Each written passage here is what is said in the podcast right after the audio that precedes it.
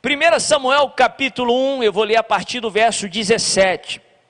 A palavra de Deus diz assim: Eli respondeu: Vá em paz, que o Deus de Israel lhe conceda o que você pediu. Ela disse: Espero que sejas benevolente com a tua serva. Então ela seguiu o seu caminho, comeu, e o seu rosto já não estava mais abatido. Na manhã seguinte, se, eles se levantaram e adoraram o Senhor. Então voltaram para casa em Ramá. Eucana teve relações com a sua mulher, Ana, e o Senhor se lembrou dela. Assim, Ana engravidou no devido tempo, deu à luz a um filho e deu-lhe o nome de Samuel, dizendo: Eu o pedi ao Senhor e o Senhor concedeu. Esse é o significado do nome Samuel. O título da mensagem é o seguinte: Quanto maior a espera, maior a resposta. Quanto maior a espera, maior a resposta. Eu não sei quanto tempo você está esperando, mas eu quero profetizar essa verdade sobre a tua vida: que quanto maior tem sido a tua espera, maior será a tua resposta. Talvez você, como grande parte da humanidade, está sentindo que essa crise está prolongando um pouco que demais. Já tem muito tempo aí de quarentena, muito tempo que não voltamos a uma normalidade. Eu quero declarar isso sobre você, sobre a sua casa, que quanto maior a espera, porque maior será a resposta em nome de Jesus. Esse pequeno trecho que eu peguei com você nessa noite, na última quarta-feira eu li praticamente a história toda, desde o primeiro verso do capítulo 1. Fala um pouco sobre uma família até que um certo ponto disfuncional, a família de Ana. A Bíblia fala que o marido chamado Eucana, ele era um homem temente ao Senhor, só que ele tomou para si duas mulheres. Uma chamada Penina e a outra chamada Ana. E a Bíblia fala que ele amava Ana. Só que Ana não podia ter filhos. Por um outro lado, Penina não era tão amada, mas ela podia ter filhos. E o fato dela ter filhos fazia com que ela, ou por essa bênção que ela tinha recebido, ela causava ou caçoava da outra esposa do seu marido, Diana, por ela ser estéril. Olha que interessante, até inusitado, e para mim um retrato é, da natureza humana. Ana era amada, mas queria ter filhos. Penina tinha filhos, mas queria ser amada. Interessante como Deus tem a sua maneira de dar algo a cada um de nós. Cada um de nós, sem exceção, recebemos algo do Senhor. Tem algo que Deus te deu que outras pessoas gostariam de ter. Por mais incrível que pareça, porque muitas vezes a nossa mente é tão viciada, querendo ter mais, se preocupando com aquilo que não temos, que é até difícil de pensar que tem algo que Deus nos deu que outras pessoas gostariam de ter, mas é fato, é bíblico. Ana era amada, mas queria ter filhos. Penina tinha filhos, mas o que ela queria era ser amada. Primeira lição que eu gostaria de compartilhar com vocês nessa noite é a seguinte: valorize aquilo que você tem, valorize aquilo que Deus já te deu. Por mais que seja difícil de alguns entenderem isso, mas Deus te deu algo. Deus te deu muito mais do que você merece. Ele não te deu tudo o que você precisa ainda. Ele não te deu tudo o que ele prometeu, porque ele prometeu demais. Mas com certeza ele já te deu algo. Antes de você nascer, ele já tinha pagado um alto preço pelos pecados que você iria cometer. Antes de você nascer, Ele já traçou um plano perfeito para a tua vida, bom, perfeito e agradável. E eu garanto que você que me vê, ainda que você nunca tenha agradecido por isso, você tem esse maravilhoso dom da visão que outras pessoas gostariam de ter. Você que me ouve, você tem um dom da audição, o sentido da audição que outras pessoas gostariam de ter. E eu poderia ir estender essa lista. Valorize o que você tem. Valorize o que Deus te deu, ainda que você considere pouco. A Bíblia fala que quem é fiel no pouco, ele é fiel no muito.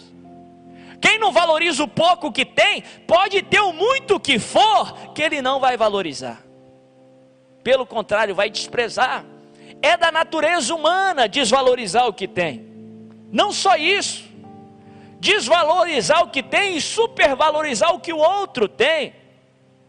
A grama do vizinho sempre é mais verde, pelo simples fato de não ser sua. A criança ela tem que aprender a valorizar o brinquedinho dela, as coisas dela, porque o natural dela é querer ter o brinquedo do outro, querer ter tudo para si. É da natureza humana desvalorizar o que tem, por isso que você tem que ter consciência e lutar contra essa natureza. Segundo a palavra de Deus, mortificar essa natureza através do novo nascimento mas valorize aquilo que você tem, valorize aquilo que você, que Deus te deu. Interessante que a grande maioria de nós, e eu garanto que você já ouviu isso, eu tenho escutado isso várias e várias vezes, a grande maioria de Deus está ansiando para voltar para uma normalidade, para voltar à vida como era antes. Interessante que alguns estão desesperados para voltar para uma normalidade que há tanto tempo eles queriam abandonar, que há tanto tempo eles desvalorizavam, que há tanto tempo muitas vezes eles oravam por algo novo, por algo diferente, por um romper, que agora estão desesperados para voltar lá atrás. O moral da história é o seguinte: valorize aquilo que você tem, mesmo no meio dessa pandemia, mesmo no meio dessa crise, você tem algo que outras pessoas gostariam de ter. Deus te deu algo, ainda que você considere que agora você tem muito pouco. Você não tem aí os contatos sociais que tinha, você não tem a liberdade que tinha, mas você tem algo. Valorize aquilo que você tem, porque quando você valoriza o pouco que tem, Deus te coloca no muito. Quando você valoriza aquilo que ele fez, Deus te leva aquilo que ele ainda não fez. Valorize o que você tem. A Bíblia fala que Penina, a esposa que tinha filhos, caçoava de Ana por não ter filhos. E a Bíblia fala que aquela família, ano após ano, ia lá na cidade onde ficava o tabernáculo do Senhor, adorar ao Senhor, cultuar o Senhor. E nós podemos inferir no texto que Ana clamava por um filho, que Ana, sofria pelo fato de ser estéril. Ano após ano, segunda lição que eu aprendo com esse texto, perseverança. Só porque não aconteceu ainda não significa que não vai acontecer. Só porque não aconteceu como você queria, não significa que Deus não vai fazer.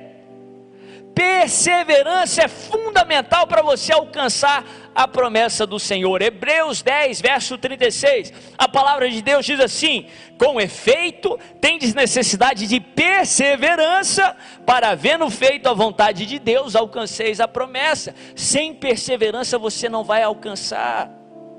Mais uma vez, você tem que ir contra uma natureza humana que nós temos, porque a natureza humana não é perseverante naturalmente falando, você desiste rápido. Mais uma vez, a criança tem que aprender a tentar mais uma vez. Porque quando as coisas não vão do jeito dela, ela não aceita. Ela tem dificuldade de lidar com as frustrações. Ela precisa aprender a tentar mais uma vez, a persistir, a perseverar. Naturalmente falando, você vai desistir mas negue a si mesmo, como Lucas 9, 23 nos ensina, e persevera. Continue a crer, continue a ter fé, continue a orar, a bater na porta, a clamar ao Senhor, de novo e de novo e de novo, até o milagre acontecer. Foi isso que Ana fez. Ela perseverou, não por coincidência, em determinado dia, na hora certa, o sacerdote do Senhor vira para ela e diz: Vá em paz, Deus atendeu o seu pedido. Eu não sei há quanto tempo você tem clamado, há quanto tempo você tem pedido, mas eu quero declarar que a hora certa na sua vida está chegando em nome de Jesus. Eu quero declarar: vá em paz, porque Deus atendeu o seu pedido. A Bíblia fala que depois que ela recebeu a palavra, Tem uma tradução que diz assim: o semblante de Ana já não era mais o mesmo. Terceira e última lição que eu quero enfatizar: mude a sua atitude aqui dentro, ó. Mude a sua atitude no seu interior. Toda mudança começa de dentro para fora. Toda mudança que vem de Deus começa de dentro para fora. O milagre começa de dentro para fora. Depois que recebeu aquela palavra, Ana, naturalmente falando, sua situação não mudou em nada. Ela não começou a ter enjoos, ela não é, recebeu aí um, um, um, um, resultado de exame médico, um exame de sangue, um exame de farmácia, ela não viu nenhuma ultrassom, a única coisa que ela tinha era uma palavra. E porque ela recebeu aquela palavra, ela se apegou naquela palavra, algo mudou no seu interior, de tal maneira que externou no seu semblante, que a Bíblia fala que o seu semblante já não era mais o mesmo. Ela mudou sua atitude por dentro. Quando você muda sua atitude por dentro, Deus muda a sua situação aqui fora, em nome de Jesus. Ana começou a agir como se de fato a promessa fosse se cumprir, como que se de fato o milagre fosse acontecer, e o seu semblante já não era mais o mesmo. Talvez como Ana, naturalmente falando, nada mudou. A Cris está do mesmo jeito. Talvez como Ana, você tenha essa sensação que ao invés de melhorar, a situação está é piorando. Ao invés de avançar, parece que você está retrocedendo. Mas como Ana, você está recebendo uma palavra de Deus nessa noite, em nome de Jesus. O Senhor está falando para você: não temas, não tenha medo, eu tenho todo o controle e a minha palavra vai se cumprir. Que você possa mudar aqui dentro que o seu semblante já não possa ser mais o mesmo. Erga a sua cabeça, coloque um sorriso no rosto, porque aquele que prometeu, ele é fiel para cumprir. Porque aquele que prometeu é completamente poderoso para cumprir a sua palavra em nome de Jesus.